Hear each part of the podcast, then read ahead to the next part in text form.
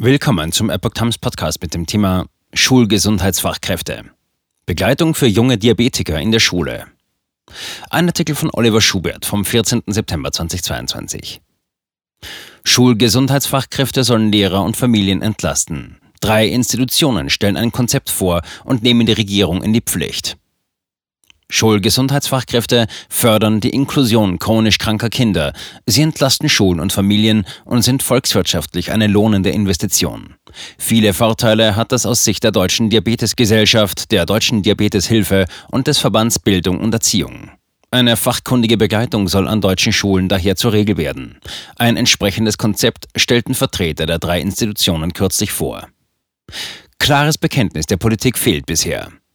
Die Expertinnen und Experten sprechen sich dafür aus, dass Prävention und Gesundheitsförderung an Bildungseinrichtungen gesundheitspolitisch vorangetrieben werden müssten, damit chronisch Kranke und deren Angehörige eine angemessene Unterstützung sowie bessere Bildungschancen erhalten.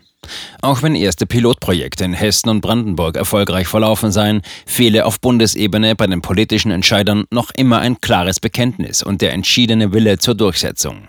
Gemeinsam formulierten die Referentinnen und Referenten den dringenden Appell, den Mehrwert durch die Unterstützung von Fachkräften anzuerkennen und deswegen bundesweit einheitliche Regelungen zu treffen. Finanzielle Einbußen für Eltern kranker Kinder. Durchschnittlich eines von 500 Kindern in Deutschland erkranke an Diabetes Typ 1. Für die jungen Betroffenen und auch ihre Eltern ändert sich danach das Leben grundlegend. Die Kinder müssen auf ihre Ernährung achten, regelmäßig den Blutzucker messen und auch Insulin spritzen.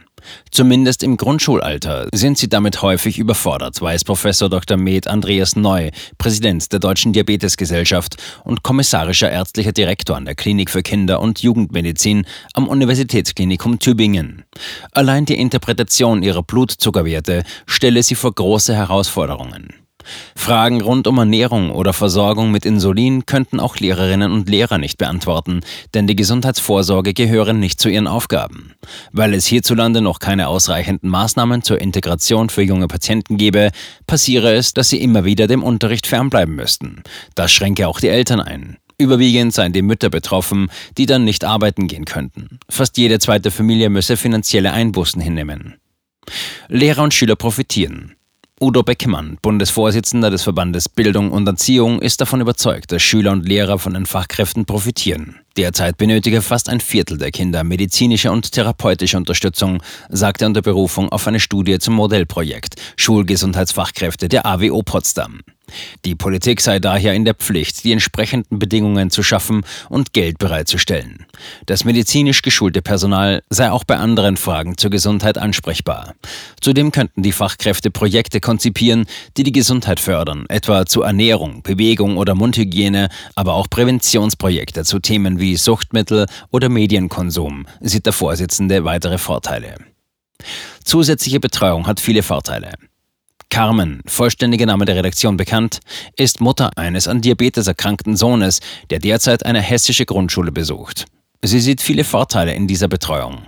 Die Begleiterin des Jungen nehme den Lehrern die Verantwortung und ermögliche ihrem Sohn, Kind zu sein und sorglos zu spielen, weil er sich nicht ständig um die schwankenden Blutzuckerwerte kümmern muss. Die hat die Begleiterin im Blick, lässt dem Achtjährigen gleichzeitig viel Freiraum und hält sich dezent im Hintergrund.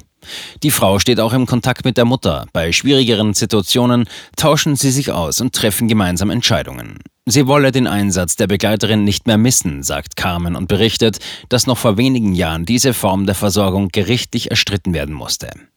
Die Deutsche Diabetesgesellschaft DDG beantwortete Fragen von Epoch Times unter anderem zur Finanzierung oder Anwerbung von ausreichend Betreuern nicht.